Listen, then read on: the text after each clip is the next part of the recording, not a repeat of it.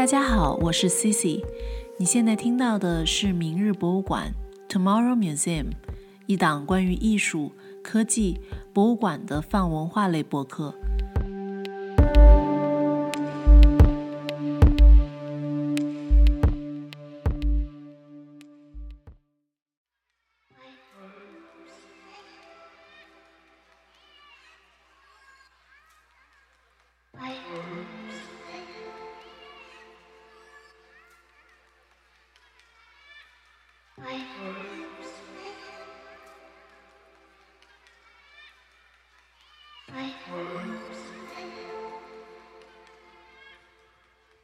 大家好，我是 Cici，欢迎收听明日博物馆。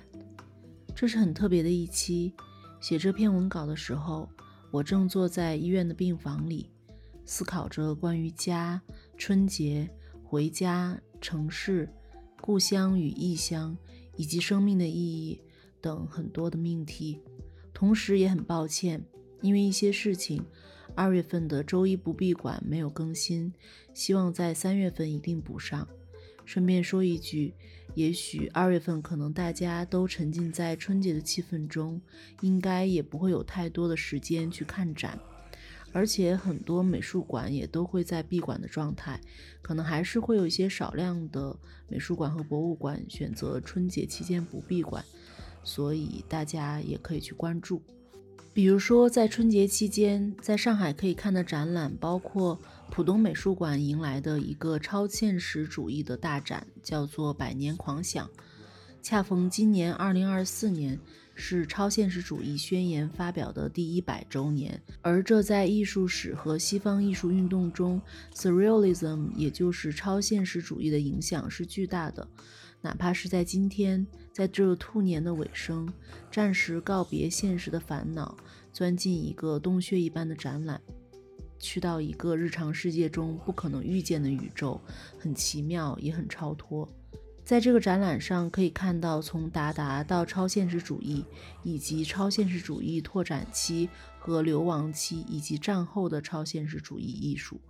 这个超现实主义大展，艺术家和作品都还是挺重磅的，包括大家都很熟悉的达利、玛格丽特、马克思恩格斯、杜尚以及贾科梅蒂等。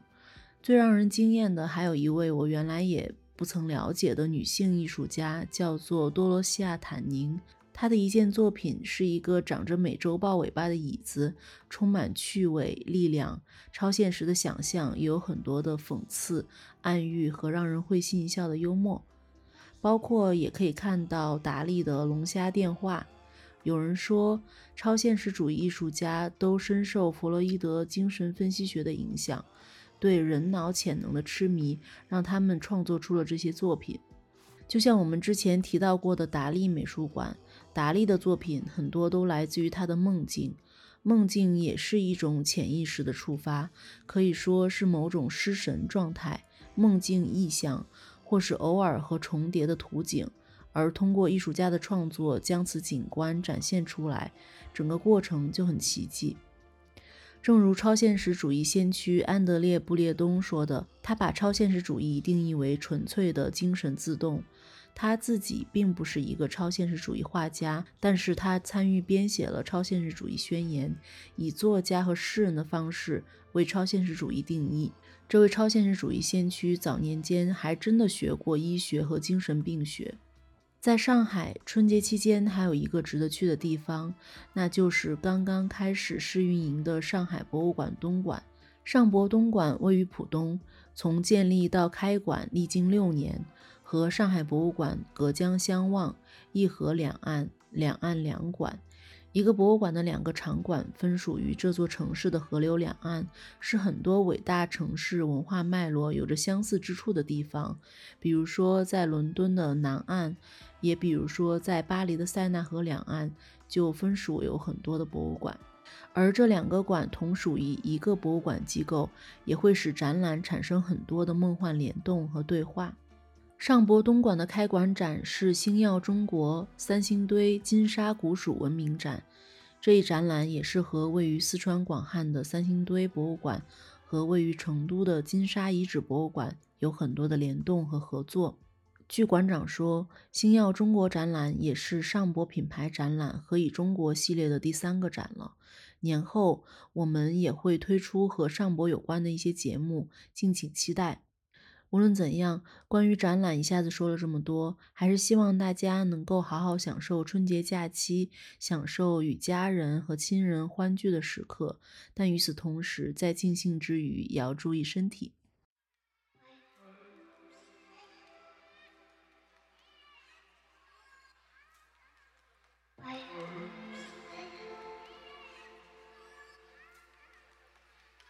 这一期我是想聊聊家，这个每个人都很熟悉但又十分模糊的定义，让我十分着迷。我们惦记的这个家，既具体又抽象，既时时刻刻想着它，又偶尔想要忘了它。想到回家，有一种温馨的感觉，但同时也可能会有压力和冗余的杂念。想回到家，但过不了多久又要离开家。这种复杂的感受，可能在春节回家过年这件事上尤为明显。春节就好像是一个家的博物馆，容纳了属于家的所有元素。这一集就好像是一个好奇格，拉开一个个抽屉，浮现出一个个物件和习俗，充满着和家人一起做的事儿，它们都是属于家的。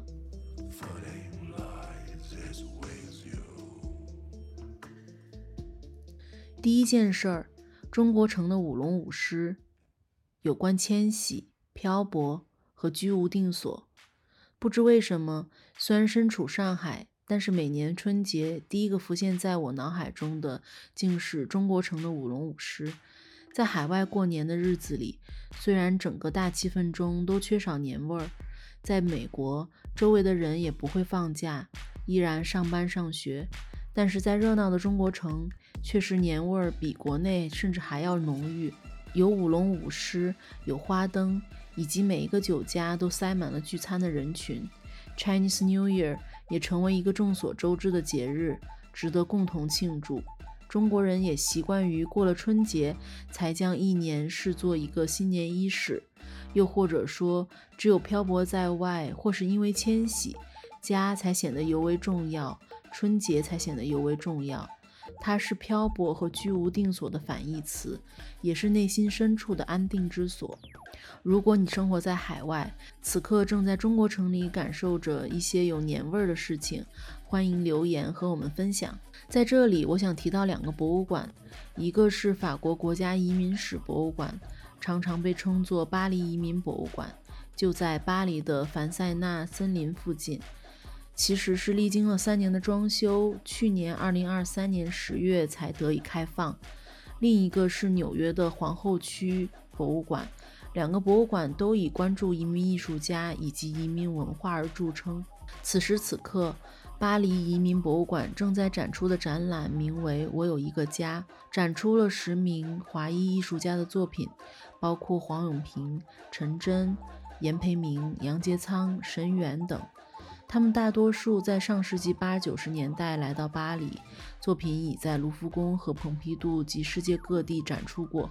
他们的作品创作于很多特殊的年代，跨越了文化的差异，更多的是作为移民身份对这个不断变化的世界做出的反应、交流和碰撞。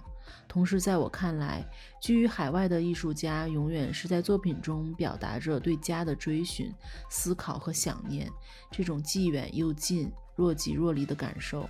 而在纽约的 Queen's Museum 也是一间非常关注移民文化和移民艺术家的博物馆，展览质量也非常高。在我与这间博物馆的几次短期合作中，我知道这间博物馆会为周边社区的居民提供不限于艺术的各种工作坊，包括导览和教育项目，而且开设提供母语的帮助。比如在他们的网站上就可以找到不下于十种语言的选择，可见这是一个非常包容性和移民友好的博物馆。这和皇后区这个区有很大的关系。可以说，皇后区是各种族裔，也包括华人聚居的一个很大的社区。由于他当下的展览我都没有看过，所以就不一一介绍了。不过可以看到，他所展览的艺术家大部分是少数族裔和来自世界各地的艺术家。第二件事儿，备年货、逛超市。关于过年回家，让我想到的第二个场所就是超市。过年让我最开心的事情就是逛超市。有时候觉得这就是一种状态，过年是一个过程，甚至是一个愿景。在小时候，很多时候在向大人要一个什么东西的时候，大人都会许诺说过年给你买，或者过年给你买一个更好的。现在同样也这样跟小朋友说，于是小朋友总是期待满满的问什么时候过年呀？过年的这个状态可以从很早就进入。比如说，从腊月初八腊八节开始，更普遍的是从小年开始。到了小年，大家都归心似箭了，官三民四传五。北方的小年是农历的腊月二十三号，习惯于吃饺子；而南方的小年是二十四号，要吃汤圆和年糕。无论怎么样，小年都是为了祭拜灶王爷，这一天要吃点甜的东西。比如红枣、麻糖、芝麻干儿，这些可以让灶王爷给天神们带个好话的甜口东西。这个习俗充满了甜蜜，传递着美好。春节期间，在超市里看着什么都很想买，想着年夜饭要做什么，需不需要的都买回家。一句话就可以给这个买买买的行为一个最合理的解释，那就是三个字：过年嘛。第三件事儿，贴春联儿。有一件可以和家人一起做的事儿，就是贴春联儿，同时也是一件很具备年味儿的事儿，也是一件很好玩的事儿。有好几年都是书法好的朋友送给我们的春联，字也是自己转写的，特别开心。也有几次是自己写的春联儿，在春联儿中融入了家人们的名字，融合和精炼了对新一年的憧憬。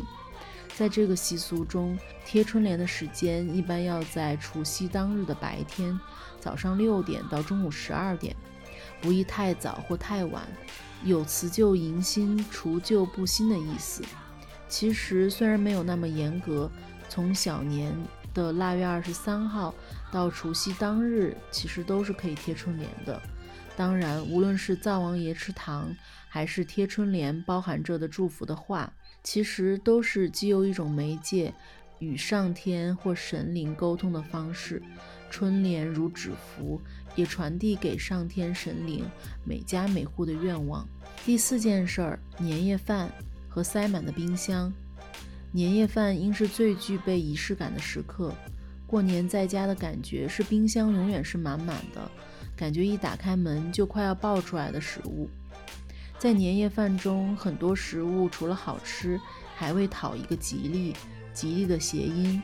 比如说柿子，事事如意；杏仁儿，预示幸福；吃鱼，年年有余；吃竹笋，节节高升；还有吃年糕、吃枣子，甜甜蜜蜜。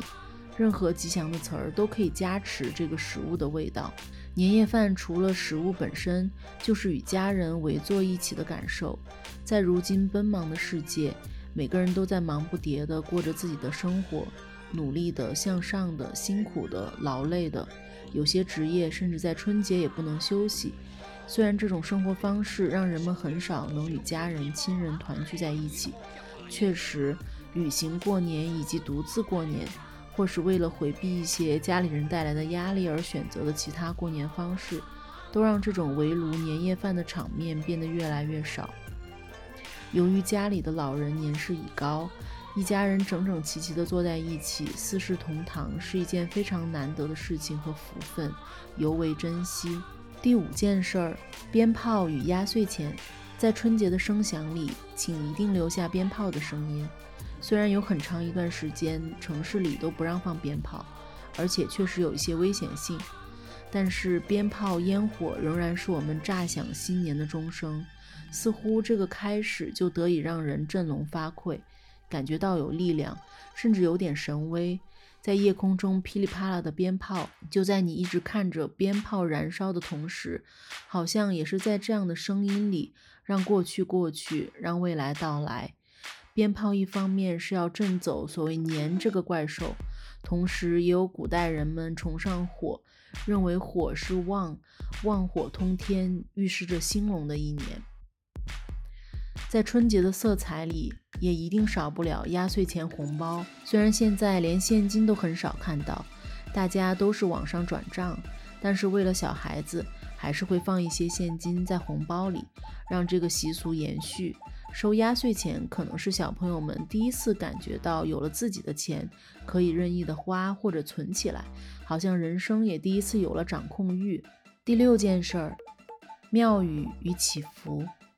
在很多地方，大年初一的午夜开始，人们也会去庙子里烧头炷香。就是当除夕跨过初一的钟声响起，人们就在暗夜中奔赴这个城市里香火最热闹的庙宇。怀着美好的期待与敬畏之心。第七件事儿，新，一切都是新的。小的时候，新年买一套新衣服是理所应当的。虽然现在好像每天每时每刻都可以轻松下单的买个什么，于是，在新年里获得的满足感和惊喜感反而消退了。这是消费的便捷带给我们心理上的损失，因为一切都太容易，所以也并不需要等到过年了。但是过年穿上新衣服，或者用上一个什么新的东西，好像就是感觉要好一些，给自己一个奖励，给新开始一个期许。如果说这一切已经被消费主义下的便捷祛魅，我倒希望我们还可以重拾这种感觉，让期待感和惊喜感重现。第八件事儿，回家，空城与热闹，车票，回家的车票一票难求。而大城市的街道却空无一人。临近过年的一天，我走在上海浦东的一个街道上，那里布置了很漂亮的彩灯和灯笼、火树银花，街上却没有什么人。然后，一个大红灯笼因为风很大就被刮了下来。那个时候，感受到这个平时忙碌的城市，此刻成了空城。但与此同时，在这座城市努力奋斗的人们，现在都已奔赴在了回家的路上，感觉也很温馨。第九件事儿，家的定义。最后又回到了家的定义，家到底是什么？是不是就是这个居所，还是指自己的爸妈家、奶奶家、外婆家？或是这个正在度假的小屋，一个温馨的地方。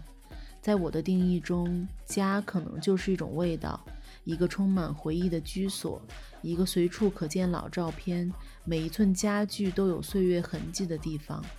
对于我来说，家也可以不在这个居所。如果是在异乡，那么家就是和家人们在一起的时间。家可以被扩充为很多的定义、遐想和空间。可能是故乡、老家、乡音、家乡的食物、同乡的聚会，也可能是一个人的思乡。无论你是否在家，此时又是否和家人在一起，希望这一刻你都能感受到“家”这个一说起来就有很多画面感和有温度的词。最后，祝大家新年快乐，生龙活虎，龙马精神，龙年大吉。